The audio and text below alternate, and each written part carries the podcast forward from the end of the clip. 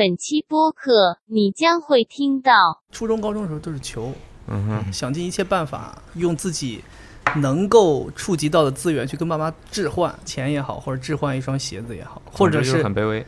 对很卑微。就像我刚才说的，我本来没有那么喜欢痴迷于 Zoom 或者说气垫的脚感，但那双鞋我是觉得太吓人了，穿上脚你就会觉得中底里面塞的是两活物，它要让你飞起来。就给大家揭秘一下，这个我们今天一直在讨论的，对我们为什么说那么多 Zoom，就是因为这双鞋它叫做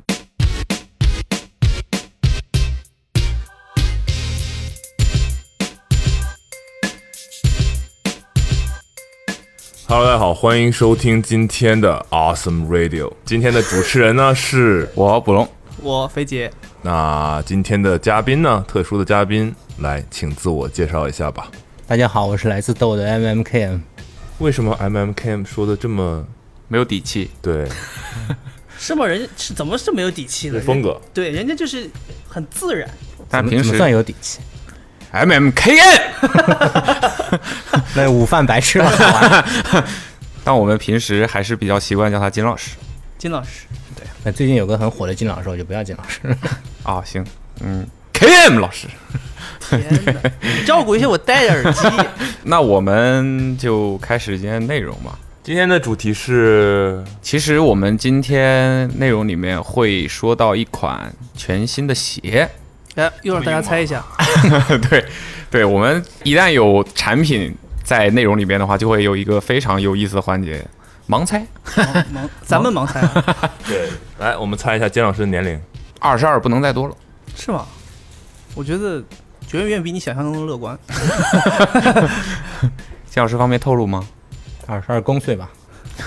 公岁是什么意思？，对，啊，公岁你们跟真有代沟公岁的？公岁一般就是就是自然岁乘以二。是吗？这是哪儿？你一般哪自？然岁又是什么？您查一下吧，你就查一下。呃，因为我们今天的内容可能和时代和经历有非常密切的关系，所以需要先交代一下大家的年纪。哈哈哈。哎，其实这么说呢也挺好，咱们三个人真的是三个年代的。年代谈不上，没有吧？金老师，你年代到谈不上，底多大了？我金老师别这么紧张。忘了。是那一年奥运会的时候，应该是八，注意啊八几年啊？注意啊，Watch your mouth。是八八六八八六吧？八六年没有奥运会吧？八四啊？是美国办奥运会那一年，对，有了这个鞋。美国办奥年份前两天看杉矶吗？？不是，洛杉矶，洛杉矶吗？对，哦，就是洛杉矶乔丹乔丹那个纪录片里还讲了。洛杉矶是应该是八四八四，对。OK，对对八四，OK，因为他对对对，因为乔丹第一年进到联联盟里面就去打，纪录片都白看了。我操，我就是看了才记到现在。这个是打完奥运会再进联盟。对对对对对，就他呃选秀完了就先去打奥运会了。对，他是还是大学生的身份去打。哦，三十六，三十六，嗯也可能没到。哎同一个年代人呢，跟你啊 我是九零年的，好的，对，所以咱俩差了六岁，嗯，我跟我古龙差了十八岁。我是九四年这，他老老我们 对，等于三十六、三十和二十六，所以这里捕龙最大。大哥喝，来三 D。对，好好，我们先从哪儿开始说呢？先从那金老师什么星座呢？老师，你是什么星座的？我那宝龙猜一下呀。我猜一下，我猜一下，我猜一下，这是保留环节。啊，头脑大叔在这坐着呢。我猜你是上半年生日吧？不是 不猜了，你自己说吧。滑铁滑铁卢，滑铁卢了。嗯，是什么星座？是狮子座。七月份的尾巴。住嘴吧你！哎，那我们先从这个怎么讲文化层面、经历层面开始聊，还是从产品直接就往上干不是产品，不是说要就往上顶？摸一摸、猜一猜吗？那要不让姜老师给我们交代一下今天我们要聊的这个，这对这双鞋的背景故事？一句话形容这双鞋，一句话形容，黑色，不不不，就是看上去的话和和穿上去的话各有一句话。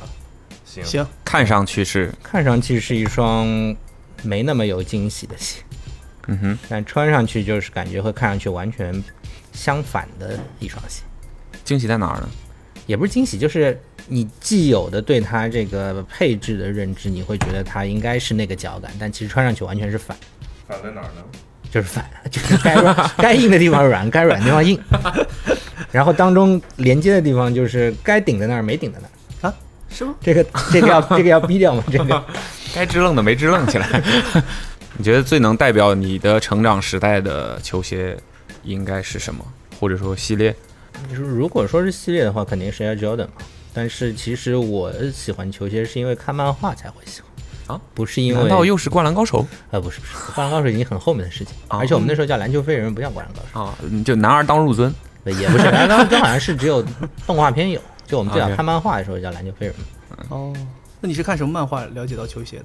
就那种老师会没收的漫画，就是带点小情节的，就不是读书时候不该看的那种。哦，但是我们接触少，我们都看都是绿色漫画，就是海尔兄弟那种。好好好都是不穿鞋的。好好，之后最早让我想想，应该是桂正和和游人吧，就是他们会画一些，就是反映当时东京青年流行的一些漫画人物的装束，因为对这个漫画感兴趣，然后再会去找，因为那时候资源比较少，比较匮乏，就会很想去找这些东西，然后会看到有一些采访这些漫画家的时候，就比如说桂正和他家，他家两层楼，他反正一楼到二楼的楼梯上面每一阶放了一双就是正代的 Air Jordan，而且都是元年的，但他好像就收到十。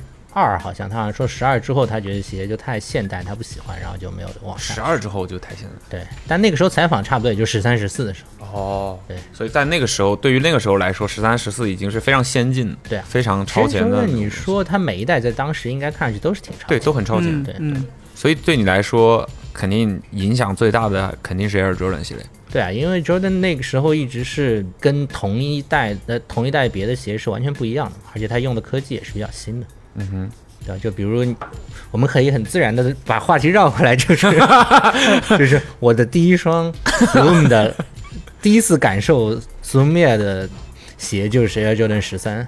十三。哦，对嗯哼，对，十二我试过，但是十二我没买过，十三我是买过。就是十二那个时候，因为外底太硬了，所以就也就那样，就没有特别澎湃。就是你如果穿过 Rachel，你会觉得跟 OG 是两双鞋，但十三就一直就是那样。所以呃，抛出一个非常土气但一定要问的问题、嗯哼 j o r d a n 正代你最喜欢哪个？小时候是乔丹一吧，就是当时因为就是因为桂正和，桂正和是最喜欢一的，OK，然后他漫画里也是一直反复在强调一。但是如果你说是看受 Jordan 影响的话，那肯定是十一，因为他那个赛季就小时候不是每场转播都能看到，可能就是看一些总决赛或者是季后赛，你会觉得他肯定是他战绩最好的那个赛季，代表了他最高的水准。那而且他的鞋也是更不一样一点，所以是一和十一。应该是吧？但现在又是另一回事。现在呢？现在其实我后来喜欢的两双鞋都挺冷的，一个是十六，还有一个是二零零九。哦，二零九是一双好鞋，感觉是一双被严重低估了的好鞋。对，但我觉得迄今迄今为止，好像咱问过这么多次这个问题，很很少有人说二零零九。对二零九在整个系列当中存在感普遍来看应该是比较低的，因为也是因为二十三上去就一下就掉下来了。对对对，可能大家心里面也会对这个有有那么一点看法吧，尤其名字又变成了年份，嗯，大家第一次变成年份，可能还是不适应。嗯，对，而且但其实零九在我看来也是一双很好的鞋子，它那个后跟的那个设计其实很特别，有点像 DMX，某个形态的 DMX。而且我我听说二零零九有一个特点，就是它的中底的那个很像 TPU 的那个承托盘，嗯我我不确定是不是 TPU 材质的。他说那个东西的制造工艺会造成它那个上面有一些不规则的花纹嘛，所以就说每一双二二零零九都是不一样的，就那个工艺是很特别的，就会造成它每一个都不一样。嗯，你这个就是每一个做球鞋的人都被 Nike 洗脑的一个过程。这样，哎，没有，但其实这个他那个时候说他用的这个科技其实是做什么 F 1悬挂底盘什么用的鬼，嗯，但是就是话说回来，你说 Puma 后来又做了一个耐说也是这个东西，但你完全踩不出来，嗯哼，对，所以这东西我觉得更多就是一个包装而已，那你觉得二零零九好在哪儿呢？就是好看，我觉得，而且质感，就是因为其实二十三我没有那么喜欢，因为二十三它不是那时候号称环保嘛，就是那些那那种缝制风格啊，然后就是用到边角料再去怎么怎么，其实我不是很喜欢这种东西。呃，二零零九就是第一眼看还蛮像十四的，但是又比十四要 smooth 一点，像十四加十一加十六。它比较有流线型的那种感觉，是吧？嗯。那除了 Jordan 呢？除了 Jordan 还有什么对你影响比较大，或者你比较钟情的？嗯，我不知道，因为我们童年好像追球鞋就是追篮球鞋。就是 Jordan。嗯，Jordan 肯定是第一嘛，但是别的就都是有牌了吧？对，那个就是我们那时候其实有两个别的牌子，就是现在虽然混的不怎么样，但那个时候其实有可能比 Nike 或者 Jordan 在学生学生心目当中的地位更高一点。嗯哼。但后来就青黄不接了。那你觉得自己最疯狂的喜欢球鞋的时段大概是什么时候？买不起的时候，对，就我就指的是，我就指的是大约谁还不是是啊？大约是在什么几几年的时候？有点零花钱，但是又会全花在上面，甚至会就是还问别人借钱买的，就大概高中大学的时候吧。然后毕业之后有可能买买了一阵，也就觉慢慢就觉得就那样了。差不多不一样，我们以前都是求爸妈买，低三下四。以前是自己买呀，后来就工作了之后就越来越不用买了呀。我们就高中的时候都，初中、高中的时候都是求，嗯哼，想尽一切办法用自己能够触及到的资源去跟爸妈置换，比如说成绩，比如说帮家里干一些事情，对，去置换钱也好，或者置换一双鞋子也好，或者是很卑微。对很卑微。那个时候，那时候父母也抓住你这个心态了，他们就给你一个你想要的，然后他就顺便要换来一个要求，对，比如说我可以给你买双鞋没问题，但是接下来的一段时间你要给我怎么怎么表现。但那时候你想要一双鞋，你磨个半年你还是能买到的。对不像现在你磨个大概半小时就买不到了。原来在点在这儿啊！哦，这是个黑啊！所以现在就因为也因为这种关系，所以也越来越觉得没意思了。哎，所以呃，你觉得？因为实话讲，现在的年轻年轻人十几岁，你们不是现在年轻人吗？他现在的中学生，嗯啊，十几岁的时候，就他们是现在的十几岁，跟我们的十几岁的环境完全不同嘛。对，你们觉得他们现在跟我们十几岁的时候，或者说跟你们十几岁的时候有什么区别吗？没什么太接触就我没有鞋穿，他们没有。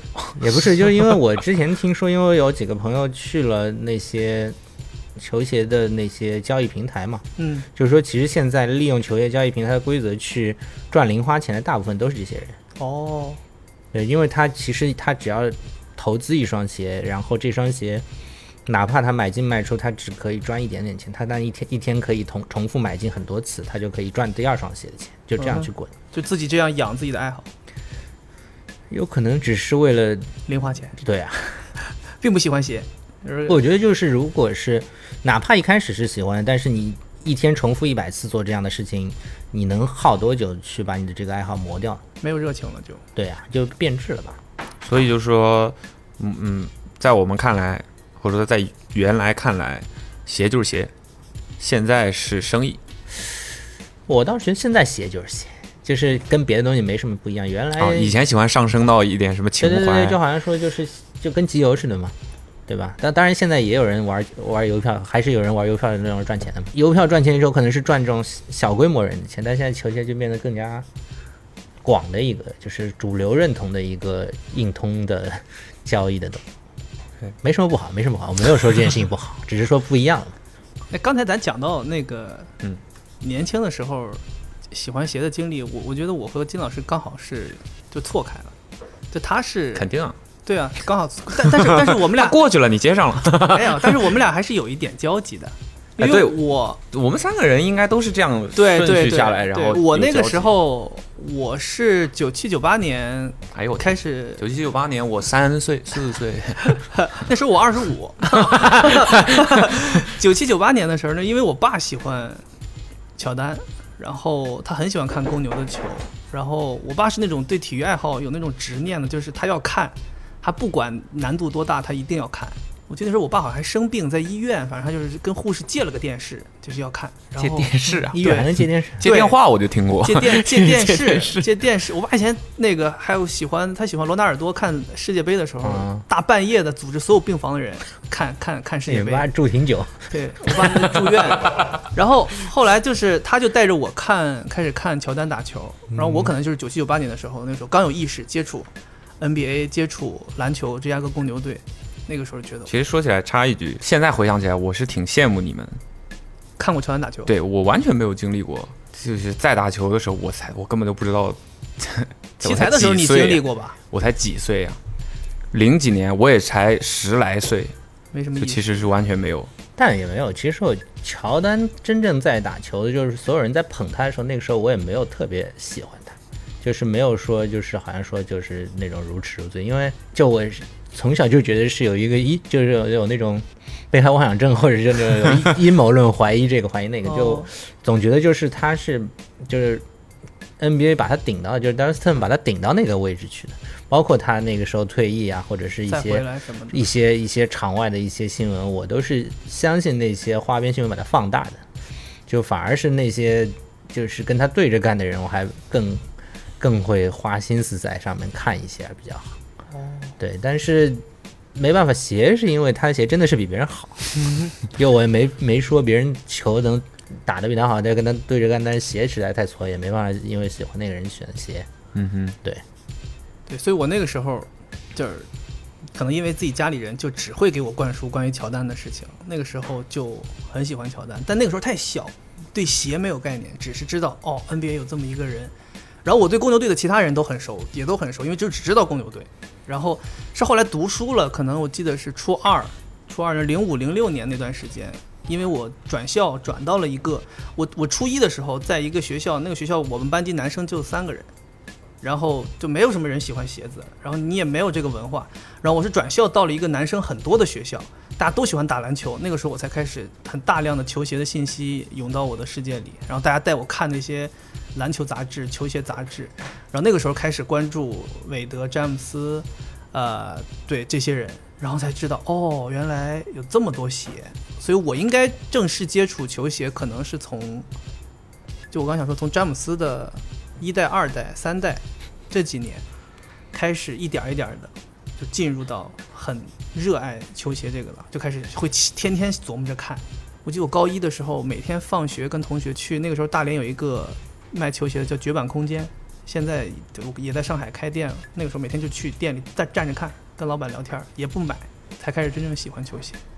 我想知道你班里只有三个男生的时候，你为什么要转学？我你他你们班里流行的话题是什么？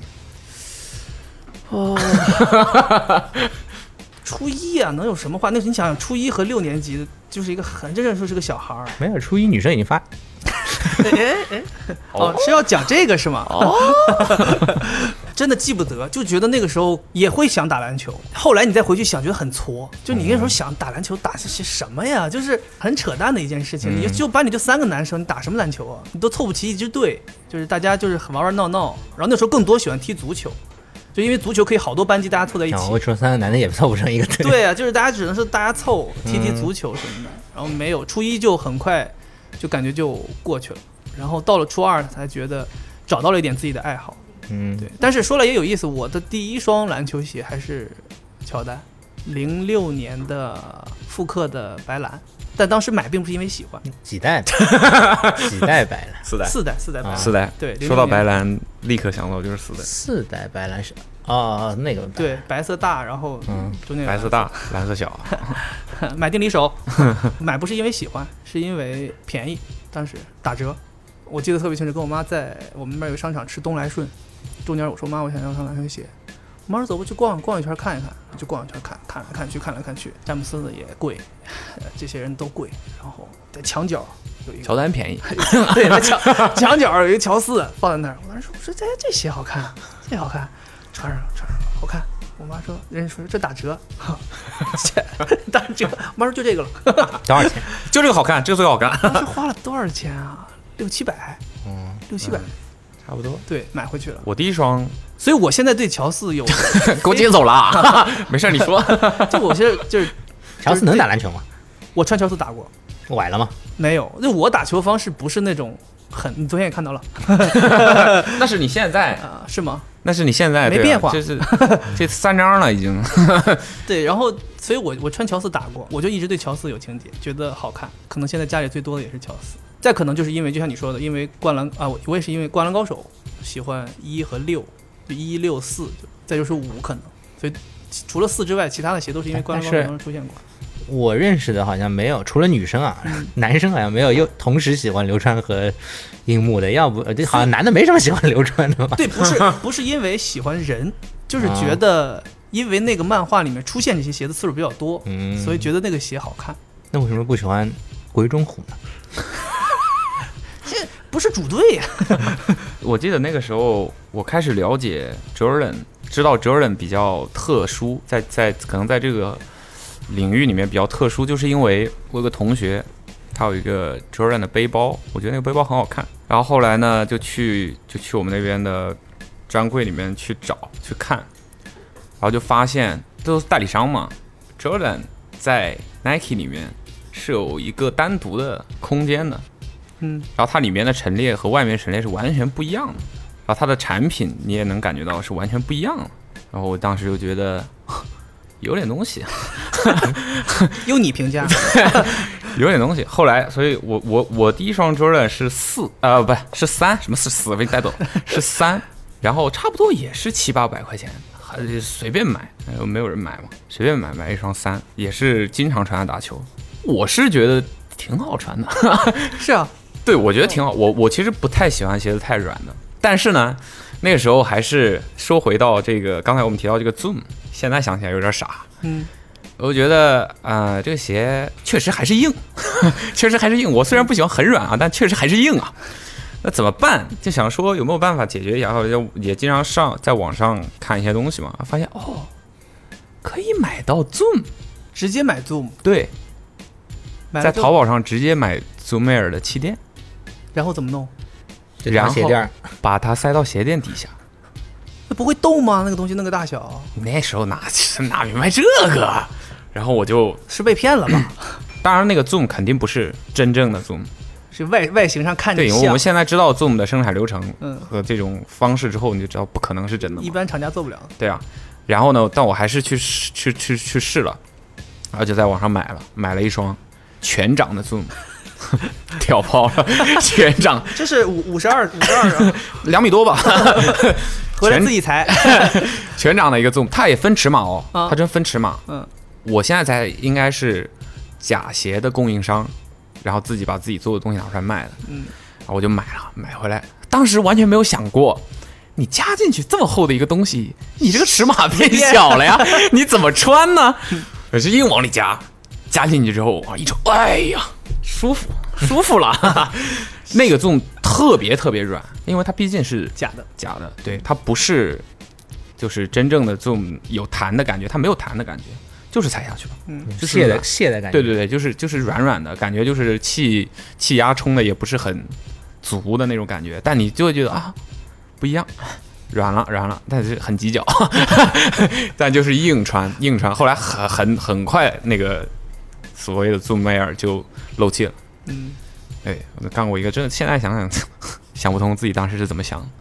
对，不过那双鞋我到现在还留着，而且还保养的还挺好的，我还挺我还挺啊，就那个乔三，对，就是那个乔三，哦对对对，什么配色？灰色有一些红色点缀，应该我没记错的话，哦应该叫 Stealth，、嗯，对，愤怒的小鸟，就网上混名叫愤怒的小鸟，哎，那你那个挺这没多久啊？一可能一零一一，对对对，好像对是，，这也十年前了，嗯对对，你想他说 Jordan 都跟那个陈列独立开了，嗯，对。然后那个那个时候，其实就是我最狂热于球鞋的时候啊！我第一次品尝到 Zoom Air 的甜美，是在詹九，詹九是前掌的 Zoom，后掌的 Max，对，这个不是很长一段时间里面被认为是最合理的搭配嘛？然后也是詹姆斯系列里面可能比较好的一个搭配的逻辑，就就穿那双鞋。其实后来想想，其实那个鞋根本就不适合我，因为它可能更适合体重大一点，或者是那种冲劲强一点的小体重穿。嗯其实前掌的 Zoom 可能比较合适，但后掌的 Air Max 你会觉得不稳，你就踩不稳。詹九是第一代第一个有 Elite 的那一代，对，之前是 V 几嘛，詹八是有 V 二，就是也是有一些改改动嘛，会也是会季后赛有一些改动。Elite 就是就是反正那就那一批代言的人都有一个对，那个时候开始有 Elite 加碳板啥的、这些东西。对，所以那双鞋是我第一次穿到正儿八经的 Zoom，是能真的很明显的能感觉到。但其实说实话，我没有很喜欢内嵌的部分，比如说前掌有一个圆的或者怎么样的那种 Zoom 的感觉，我会觉得它和中底是太分割了，就是那种脚感过于割裂，让你觉得我只能感觉到这个部位是有的，所以这也可能是我为什么我更偏爱材料缓震的一个原因嘛。对，喜欢更平顺一点的感觉。Shocks 平吗？Shocks 不硌吗？Shock Shocks 其实我我没我没怎么穿过 Shocks，过了，你没到对我没赶上我。没有赶上 Shocks 的时候，嗯对。反正那 Shocks 那一段时间，大家的材料反正都挺上膝盖的这种感觉。说到刚才那个金老师说看到这双鞋的第一印象吧，我其实当时看到这双鞋的时候也挺算惊讶吧，就没想到，因为之前完全也不知道有这双鞋的存在。然后那次那天第一天看第一次看到之后，会觉得说惊讶的点在于，可能整个鞋型很多包括很多细节的设计，它就是很 sportswear 嘛，就是很日常的鞋子，甚至有一些目前比较流行的设计元素，复古一点的那种生活鞋的元素在里面。但是它在前面加了两块这个 zoom，就让人觉得其实还挺奇怪，挺挺挺挺特别的，因为它整体设计语言我觉得还是有一些复古的。它不是那么科技感那么强的那种感觉嘛，但它又融入了这种科技感很强的 Zoom 气垫的视觉，会让人觉得不知道该怎么形容。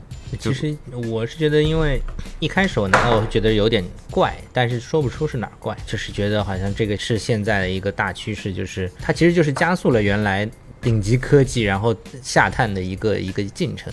它只是现在就是同步在做这件事情，但是为什么就一开始没反应过来哪儿怪，最后发现原来是后跟不一样，就是因为其实还大家 最近一直在做这个后跟嘛，嗯，但是这个鞋的后，呃，就是这个后跟还跟还跟 Nike 现在做的不太一样，反应过来就会觉得啊，原来是这么回事。嗯哼，对。其实我当时打开盒子第一次看到这个鞋的时候，因为咱当时在之前刚刚看了这个鞋，嗯，应该可能就一两一天之前，我们刚看了这个鞋，Alpha Fly，对 Alpha Fly，所以我当时打开之后，我觉得天哪，这个好像啊，他俩。所以那个时候就是我第一感觉，就觉得他俩好像。对，所以其实我也是好奇，就是这种做法究竟会不会被大家买账？就是把一个很 performance 的一个鞋型做到大家日常穿左右的这样一个鞋型，我可能就会把 performance 的鞋和 lifestyle 的鞋分的比较开分。得比较开，嗯就是我很少会在日常当中穿一双真正运动需要用到的鞋。能看出来这个领两个领域交叉越来越大，甚至已经开始模糊化嘛。就是有一些运动领域的鞋越做越日常，甚至有一些专业运动的鞋也被很多人用来日常的穿。对对，这个东西我觉得也是，可能是一个现在需要大家适应，或者说需要大家拿出来探讨一下，然后慢慢去调整的一个过程。嗯哼，他会这样做，就会就是不让你买，就是加快你啊加快大家接受的这个速度对对对。对。而且就是它这个鞋是，就是这两年 Nike 不是新出了一个系列，就是 Air Sportswear 的系列是 N 三五四嘛，嗯。呃不不不不用英语，直 接就直接说普汉语 N 三五四，然后它大概是一个那种 archive 的，然后再加那种 prototype 的一个概念去做，但我相信更加多的是出于营销的层面去说这件事，但是。就是他在说到这双鞋的时候，他说他其实大家先入为主的会觉得这个底是从 Alpha Fly 来的，但其实它的这个中底 Zoom 再加承托盘的这样一个前倾的这样一个结构，其实是早于 Alpha Fly，它是就是在最早是为新一代 Performance 的跑鞋做一个结构升级和开发的时候去去设想出来的一个 prototype，然后再从那个地方来变成了这双鞋。如果你说它放在你面前，你觉得它是从 Alpha Fly 来，其实它比 Alpha Fly 的概念要早。所以某种程度上是 Alpha Fly 那个概念也是从更早的鞋子概念来的。对啊，就是我其实我刚刚在跟你说起说这个 Zoom 加这个承托盘，其实从 Air Jordan 又回到 Air Jordan 了，嗯，就是 Air Jordan 当中，就是它恢复正代之后，也有几代是这样的，只是它的 Zoom 没有外露，但其实它的结构也是做成这样的。但其实当时有可能它中底的那个怎么说材料跟现在这个发泡的材料不太一样，所以有可能脚感上没有现在这那么明显。嗯，对飞爷刚才说的这个生活鞋和专业的鞋子之间的这个关系，其实我的看法就是不太一样。所以说我其实觉得专业鞋里面的顶级科技或者说新颖的科技，放到生活鞋当中，是我比较倾向于想要看到的一种形式。因为我不认为顶尖的科技就一定要只能服务于这个顶尖的专业运动产品，因为我一直就觉得。生活当中，我们日常生活当中，难道只能穿老的鞋子去搭配吗？只能嗯不停的复刻以前的东西才日常吗？才休闲吗？我觉得现在有一点过于肯定了嘛，这件事情就好像说新科技就不潮，就不休闲，就是有科技感的东西就不休闲。我觉得这不是一个绝对的东西。当然了，呃，如果能把一个呃顶尖的科技和一个日常的鞋子没有那么激进嘛，能够融合的比较好的话，我反而觉得是一个比较好的呈现方式。我们需要去有新的日常穿着鞋子，也是需要去突破的，而不是说一直是穿过去的复刻，或者说是以过去的复刻为原型来做一些大差不离的东西。但其实我觉得你这个观念是个悖论，就是你想顶尖的或者说专业的运动员，他们需要去自己消费这些顶级运动产品，就是这些顶级运动科技，其实就是通过他们的好的成绩去让普通的消费者觉得自己穿了这个产品也能像他们一样表现更好。虽然是用科技来包装它，但其实它的受众还是普通人。嗯哼，所以这普通人你不可能，当然现在条件好了，有可能就是说我运动时候穿该该跑步穿这个，该打球穿那个。但是就像我们刚刚说，小时候有可能一年只能磨一双鞋出来，嗯，你干什么都得穿，所以就是就并没有说它的运动属性那么强。它一个专业的运动科技，其实更加多的几率是在日常使用的。哎，但我觉得有一个有一个我顾虑的点，嗯就是我不反对把顶级的运动科技运用到日常的鞋子上，这当然是能让更多的人去体验。说白了，这个鞋子，你说大家穿出 Alpha Fly，大家穿出街的几率和我们现在聊的这个鞋子，大家穿出街的几率肯定是这个更高一些。它的外形可能更容易被我们日常搭配所适应，但是这个贵啊，而且是买。对，所以我想，所以我想说的就是这个，就是这个这个的所有的科技综合起来来看，它的制作成本是要很它要很高的，但是你把这个科技用到日常搭配的鞋子里了，这个售价也是很高的，这个可能很多人是无法没有办法承受的，受或者是觉得可能没有必要，但是因为这双鞋 Alpha Fly 是运动表现的鞋，大家愿意觉得我为了提高我的运动成绩，我是可以有更高的投入的，但是我日常走路。我是似乎没有必要有这么高的科技含量的一双鞋子来帮助我走路，当然是好事，把这个科技用进去，但是它不能质疑的是，它一定会提高它的售价，对对对就可能会把一些消费者拒到，就是推到门外了，这是我顾虑的。当然，希望大家都希望能够在控制成本的时候，又能够让大家体会体验到这个科技，当然是 什么都想要呗。这个时候就大家就会问卜荣耀那个多少年前那个 Zoom 鞋垫的链接。呃，呃大家下面请点击那个这个内容的原文链接。OK，讨论一个问题吧。咱们心目当中印象最深的 Zoom Air 的鞋款，带有 Zoom Air 的鞋款是什么？咱们各自，田老师先说。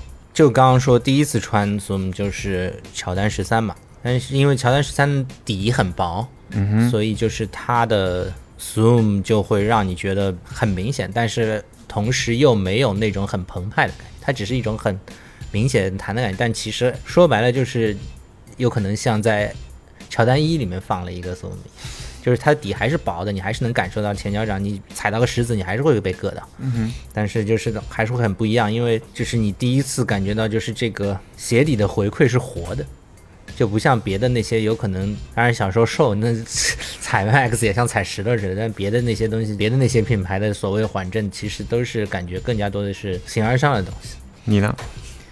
飞马哦挤呀、没有挤，我是因为你记得我之前写过一个专题，不记得，不能爆粗口啊。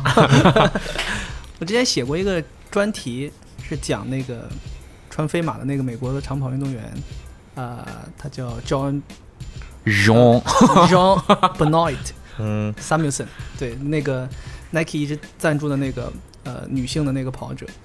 然后我是因为写那个专题搜集资料才发现，第一就是飞马这个系列让我印象很深的就是我没见过什么球鞋做了三十七代还在做，而且一直以这个编号来做的，对吧？当然，乔丹马上就 对啊，也是有大有这个趋势，但是就觉得让我蛮震撼的。然后再加上我搜集那个资料，发现他应该可能从第七代开始，我记得他好像是九零年左右，好像飞马是八三年开始有的，然后他是九零年左右开始穿那个鞋，应该就是七代左右开始穿，一直穿到现在。他可能日常训练不会穿，但他每次跑正式的比赛，他都会穿飞马的鞋，所以我就对这个鞋印象蛮深的，就是觉得是一个经久不衰，而且专业运动跑者真的喜欢穿这的这个鞋。不管是我们日常有的时候参加活动会试这个鞋，或者是说，因为我们也有跑步的活动嘛，能感觉到穿飞马的人也很多。然后穿了飞马的人对飞马的评价也一直都很好，大家觉得这个鞋是一个日常可以跑十 K、十五 K，不是你说的就是那个这次三十七那个白头发那女女的吗？。对对对，那啊老太太，但我只有一双是三十二的时候买的，但是说那时候为什么会买？就好像说是因为它好像改回全长了，然后就买了一个。但其实我觉得飞马的中底就它同同那个时候同级别的也不是同级别，同系列有三双，嗯还有一个 Structure 好像还有个什么 Structure 和那个 Pexas 都买了，然后我觉得 Structure 中底比 Pexas 更加适配那个去那说，嗯就是 Pexas 那个时候的那个中底的泡棉太松了。就是密度太低了，所以就会导致它的那个 zoom 不稳定。我觉得，当然我就是就是就是更加多的时间是用来生活休闲的。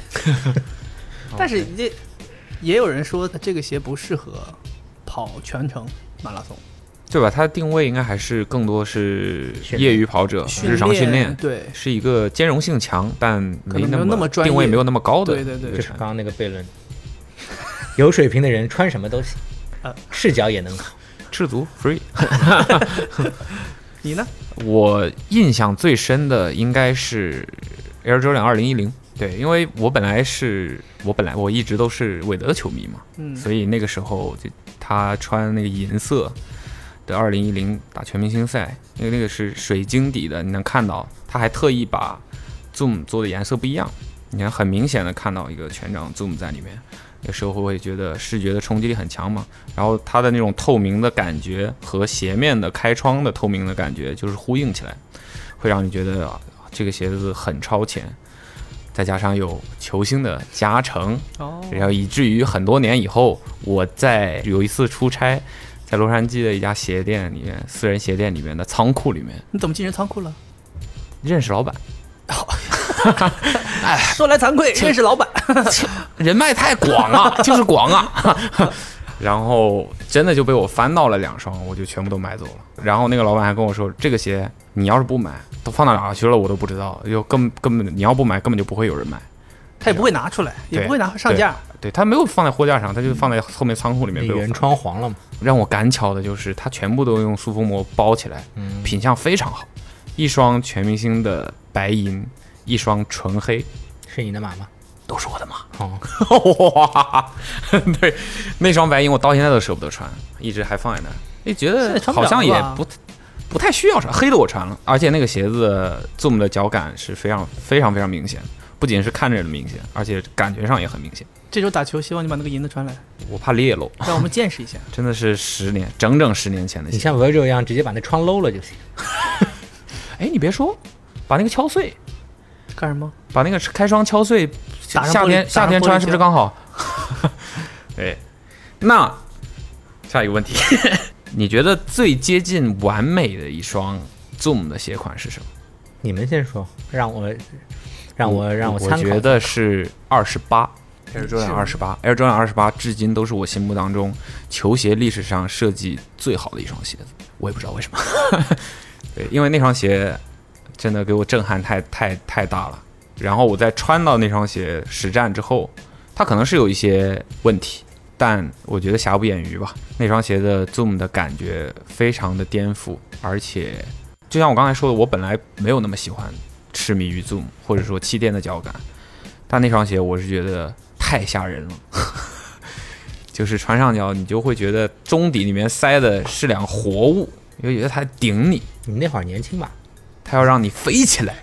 真的吗？现在还踩下去有这个感觉踩去啪有有一段时间没穿了，有一段时间没穿了。对，不，但其实就是我觉得那至少就是从我们看到的鞋里，感觉那个二十八那个结构就是现在我们看到这些跑鞋结构的雏形，对，就是在 Zoom 上 Zoom 是贴近外底的，然后在上面再加一个可以推动后后跟前往前推进的一个托盘。所以我们可以理解为，你看二十八到现在已经六七年了，其实那个时候他们就已经在探索这个事情，已经在把方向往这个方方面去定了。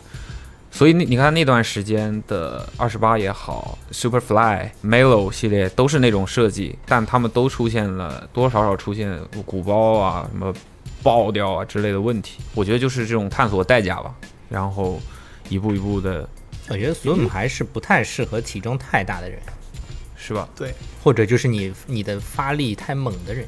为什么詹姆斯的鞋有 Zoom？最完美的啊！詹姆斯的他是外外露的，他其实是索姆加 Max 的一个结合。你看他早年的鞋呢？他他早年的鞋早以前轻啊，他刚进的时候多瘦，年轻的时候轻啊，哦，对，合理了。所以我心目当中最接近完美的应该就是二十八。我理解完美不是说没有缺点，嗯，而是把某一个特质做到了极限，或者说在当时看来是极限，那我觉得就已经很很很完美了。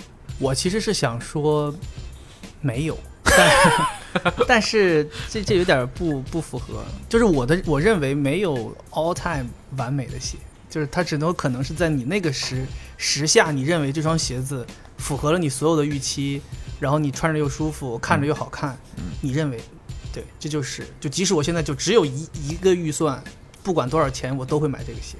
就那种可能就是完美的，可能就是我高中的时候，我觉得科比一嗯谁家的科比？N 家的科比、哦 n 家的科比，没反应过来没反应过来？吓我一跳。懂得太多也不好，要就检索一下。对，就是那个某俊事件前后呗。对，之后嗯对吧？最最近也前前两年也复刻了，嗯，对对对对哎对对，，前两天复前两年复啊，前两前两年哦对对前两年对，复刻了，复刻也复刻挺多配色的，为什么呢？为什么觉得那双鞋在那时候你觉得是最接近完美？不过那双鞋的配置确实很好，还好吧。那个时候觉得，第一吸引我的是外形，就觉得不一样，就觉得它那个外侧就是是钩子很很宽，不一样不是那个鞋面从上面看下去很宽，它复刻的最近复刻的后跟还有 up tempo 吗？有有吗？有有 up tempo 字样，对，当时就觉得这个鞋莫名的觉得很稳，就觉得穿这个鞋会很安全，不管是帮高，不管是宽窄，然后前后的设计都觉得就反正看上去就觉得是一双实战好鞋。对，而且那个时候很多同学大家都会买，然后穿的人也很多，嗯哼，那个时候你就觉得学生嘛，大家钱也有限，喜欢的关注的点也就是那些，既然大家都会买，那就说明这个鞋打球舒服好。但是他穿 ZK 一的时候好像是伤了的，那个赛季我记得好像是是九个月还是多少戴老师？非常善于给我们泼冷水。所以就是鞋这件事情就是很唯心主义很个人的，没有没有，就是该怎么样还是怎么样，对，只会让你自自我感觉会更好。对对对对对，嗯所以那个时候我我就我是觉得那个时候到现在也一直，可能让我回头想，我也是觉得脑子里头可能也就出现了那么几双鞋，就就有会有它。嗯哼，田老师呢？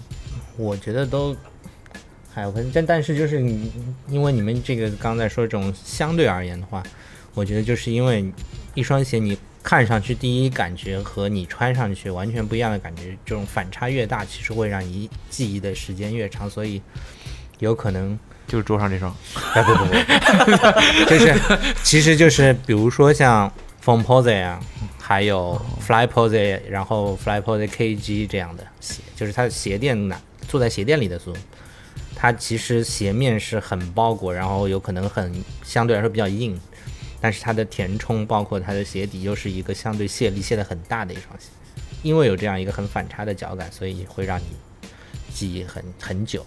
说到这个 Composite，我 我记得我我之前买过一双鞋，让我印象非常深刻，就是 Zoom Rookie。咋了？就我之前跟我朋友形容，就说这双鞋让我觉得我穿在一个螃蟹里面，巨硬，巨硬，你知道吗？感觉自己脚被打石膏了，但帅，我觉得帅。那双鞋有 Zoom 吗？我觉得我真的是，嗯，小插曲，小插曲。没穿过 Foam Pose，那个、嗯那个 Foam Pose 的 Air Force One 是最硬，是吗？而且尤其冬天穿。冻住了感觉。就是天，不是当然天热你也穿不了太捂了，但是就至少是软的。就你天天冷穿太硬太硬。那感觉这个问题问我了。第一次穿到 Zoom 的感觉，你没有答是吧？第一次穿穿没有印，没有什么印象，没有穿过 Zoom，那你坐在这儿干啥呢？鞋鞋垫儿，鞋垫借我用一下，体会一下。接着刚刚那个问题，你说嗯第一次穿到 Zoom 的感觉，那你今今天这双鞋你现在穿下来，你觉得跟你对你传统对 Zoom 的感觉有区别？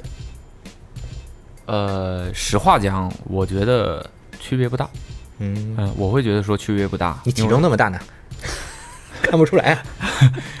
因为我之前穿可能印象里的 Zoom 嗯。就差不多就是就是这个感觉，嗯。因为这个鞋实话讲，就这种这种新的嗯。呃一块一块的 Zoom 还是挺弹的。因为我也说嗯了，我让我印象比较深的，我觉得比较好的 Zoom 的鞋款，像是二八那种，它本身就已经是强调这种弹性嗯。反馈的这种做法，嗯。所以可能对我来说比较相似吧，比较相似。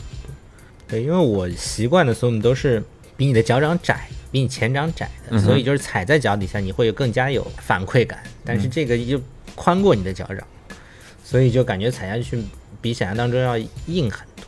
但嗯是就是好像走了半天，会稍微踩开一点，但是因为有可能它的泡棉太软了，就 所以就还是觉得它嗯没有想象当中就是传统对 Zoom 的概念那种软，那种弹。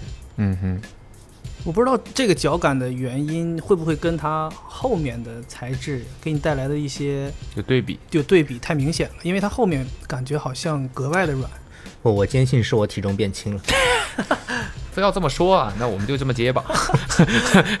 对，所以我刚才穿上去走了两下之后，我就感觉到后面每次都是后面先给我感觉，是，对，所以到前面那个感觉的时候已经过了，弱化了，嗯或者就是很弱，就让你觉得没有感觉，也有可能这块太厚。是吧？但是我觉得如果要是长时间穿，因为我们嗯现在穿时间还是短，如果要是长时间穿，可能感觉会不一样。它这个官方 highlight 出来一条说，嗯这双鞋是适合消费者连续穿着时六小时以上的鞋。我理解是，如果没有这一条，很多鞋就是不适合连续穿六小时以上。是穿六小时以上才能够体会到它的不，我觉得六小时以上也不够，也没有哦啊，不会累。对、六个小时这个标准，对，但是上班时间是八小时。这啊，这个话题我觉得还行。The Post Sneaker World，你们怎么看待这个概念，或者说这个现象？大家好像开始越来越多的又开始尝试纯粹的传统意义上球鞋以外的一些鞋款，然后包括球鞋可能也和一些其他风格鞋款有了越来越多的融合，暂且可以被把它称为叫所谓后球鞋时代。你们觉得怎么看待这个现象，或者说，呃，这种球鞋风靡的风潮还会持续多久？这个市场进一步细细分吧，就是就像刚刚说，就是在加速这个进程而已，加速它的进化过程，因为大家还是会腻的嘛。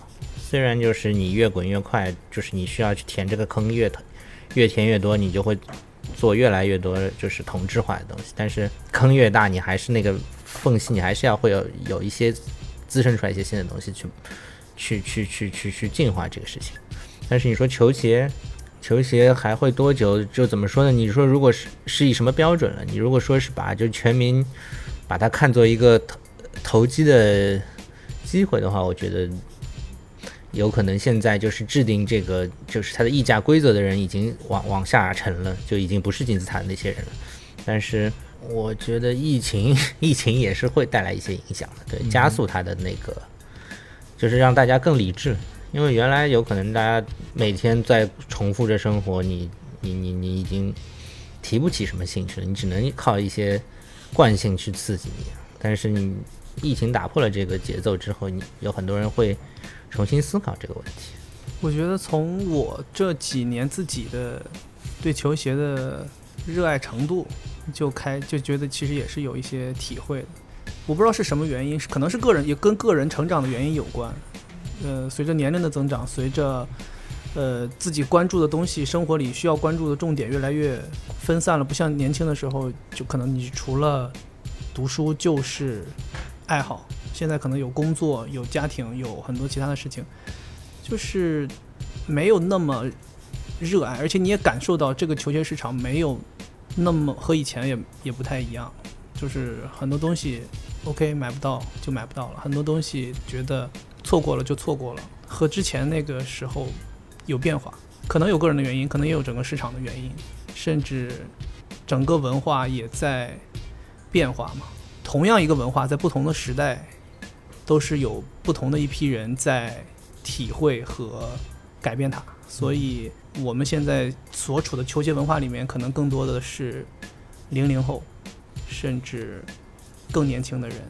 所以这个文化在他们的理解下，也有一个另外的运作的机制，所以就和我们当年理解的也都不一样。所以很有可能我们现在在说的，我们这一代人在说的 post sneaker culture，在他们眼里就是所谓的 sneaker culture，就不对不，我们只是我们看认为是 post，是我们那个年代的文化的演变。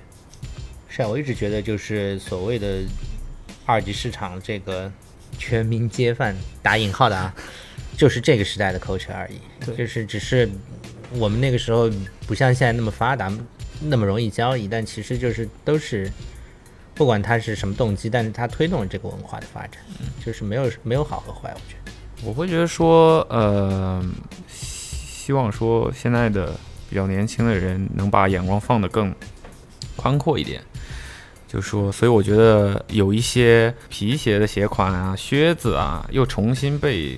年轻人拿回来着用是一个，还是一个挺好的一个现象吧。因为实话讲，我会觉得现在的人在穿衣服这件事情上，或者说对待很多事情，越来越没有仪式感，或或者说可以说是越来越不讲究了，越来没有以前的人那么讲究了。以前真呃，我们我说的这个以前可能就是过去了，我很多辈人以前很多事情是很讲究的，就是我什么样的身份。我在什么样的场合，我要做什么样的事情，都有不同的着装，所以也逐渐演变成了我们所谓什么工装啊，或者各种各样的这种呃风格嘛。但你看现在，我其实越发的厌烦当代社会的包容性，大家总是觉得说没有什么，没有什么，你要打破常规啊，你要想做你自己啊，你你想穿什么就穿什么呀。在我看来，其实就是没有规矩。现在很多年轻人比我们再小的，实话讲，我自己都没有一套正装。嗯，我其实觉得这不对的，这是不对的。我觉得大家应该还是把眼光从球鞋，所谓的这种传统意义上的球鞋，甚至说对于绝大部分人来讲，球鞋就是 Jordan。你为什么看着我说这个话？我的球鞋世界就是 Jordan，划等号。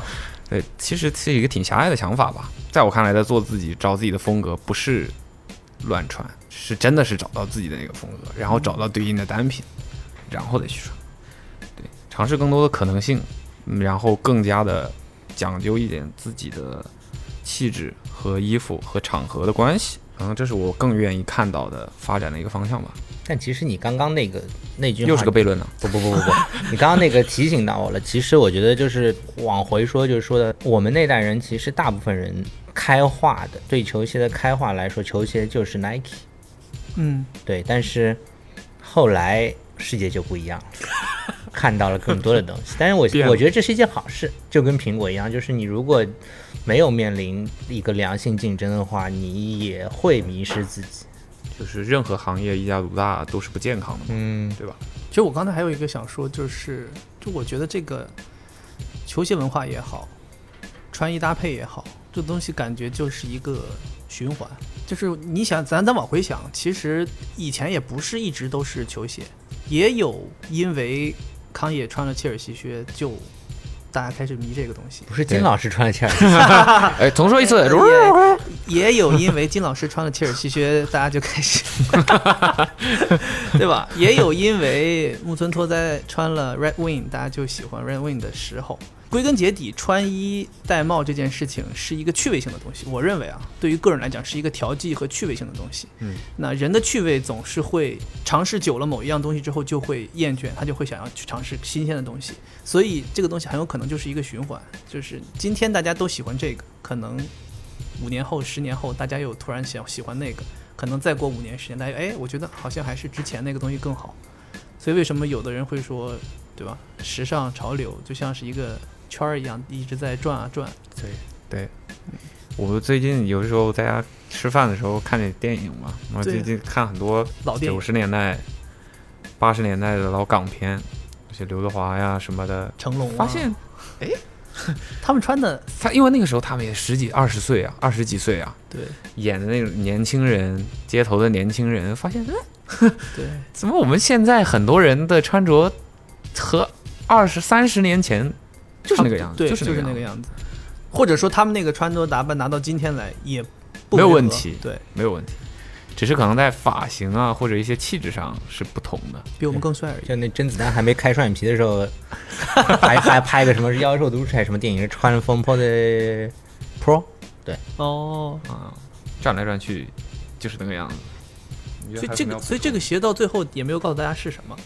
就给大家揭秘一下，这个我们今天一直在讨论的对我们为什么说那么多 Zoom，为什么说 Alpha Fly，就是因为这双鞋它叫做 Zoom Type，没了。等等，这里有一句话总结这双鞋的 idea，哦、在鞋 Oh 舌的指标上。This shoe is based on a Zoom Air prototype built at Nike WHQ testing ideas。你英语好，你翻译一下子吧。字面字呃字面意思，OK OK，所以就就就跟刚才金老师说的嘛，就是这个系列就主要以一些呃尝试性的概念，嗯，还有一些样品扩展的一个系列。其实我就是看到这句话，我脑海里印象就是那个时候 React 和 Vapor Max 的那些形而上的 video 是一样的，嗯，就是下面加了很多东西，咣咣咣咣那样。是。对，海绵啊，什么球啊这系。列之前也出了 Blazer 和 Air Force One 嘛，对，对，对，也都是一些看起来很很和我们 sample，意义上的 Blazer 和 Air Force One 完全不一样的对，很 sample 的。其实我觉得是一个，我要泼冷水了啊，这是一个 virtual 的 take down 的东西。如果听我们这期节目的时候，你还没有见过这双 Zoom Type 长什么样子的话，你感兴趣可以现在去，不是感兴趣，必须去看一看 长什么样子啊！如果你已经看过的话，是不是觉得我们说的声情并茂？那我们本期节目就到这里，好的，拜拜。哎哎，好，拜拜，拜拜拜拜拜。拜拜。